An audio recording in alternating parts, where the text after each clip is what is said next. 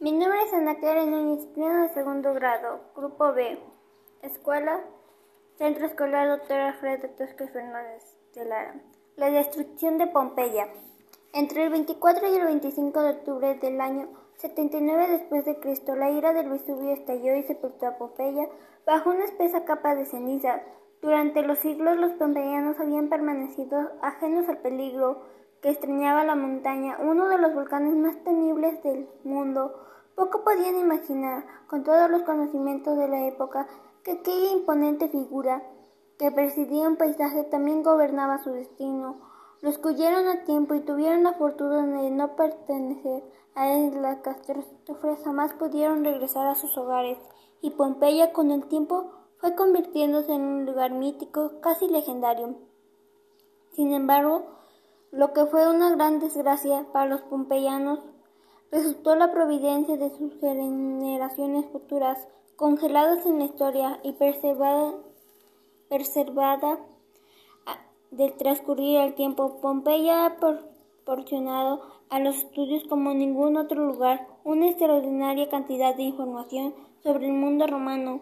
En cada excavación afloran sorprendentes hallazgos para el disfrute de historiadores, científicos y amantes clásicos.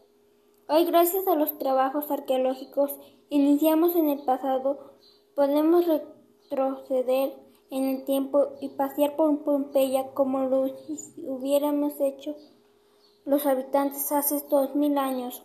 Aquí no nos encontramos solo con el cimiento de las mansiones romanas, sino tenemos la posibilidad de internarnos en ellas y contemplar sus atrios, peristilos ajardinados y sus habitaciones decoradas con impresiones pinturas murales. También podemos recorrer el foro con sus templos y edificios administrativos o las calles comerciales repletas de locales y puestos de bebidas y comidas. Incluso podemos sentarnos en el teatro o en el anfiteatro para sentirnos como nuestros lejanos ancestros.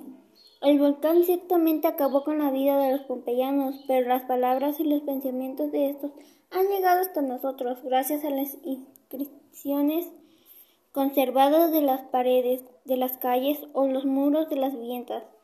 Los más de 11.000 grafites y pinturas de Pompeya en los que sus pobladores dejaron testimonio de filias y fobias y de sus filosofías de la vida o de sus preferencias políticas construyeron un valioso material documental, tanto y más, o más precioso que los restos arqueológicos más convencionales.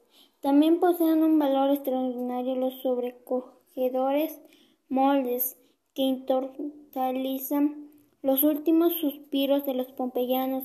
Ellos no pertenecen a otorgar un rostro humano a la tragedia y nos invita a reflexionar sobre la fugacidad de la vida y la intrusión de la muerte en un momento menos esperado.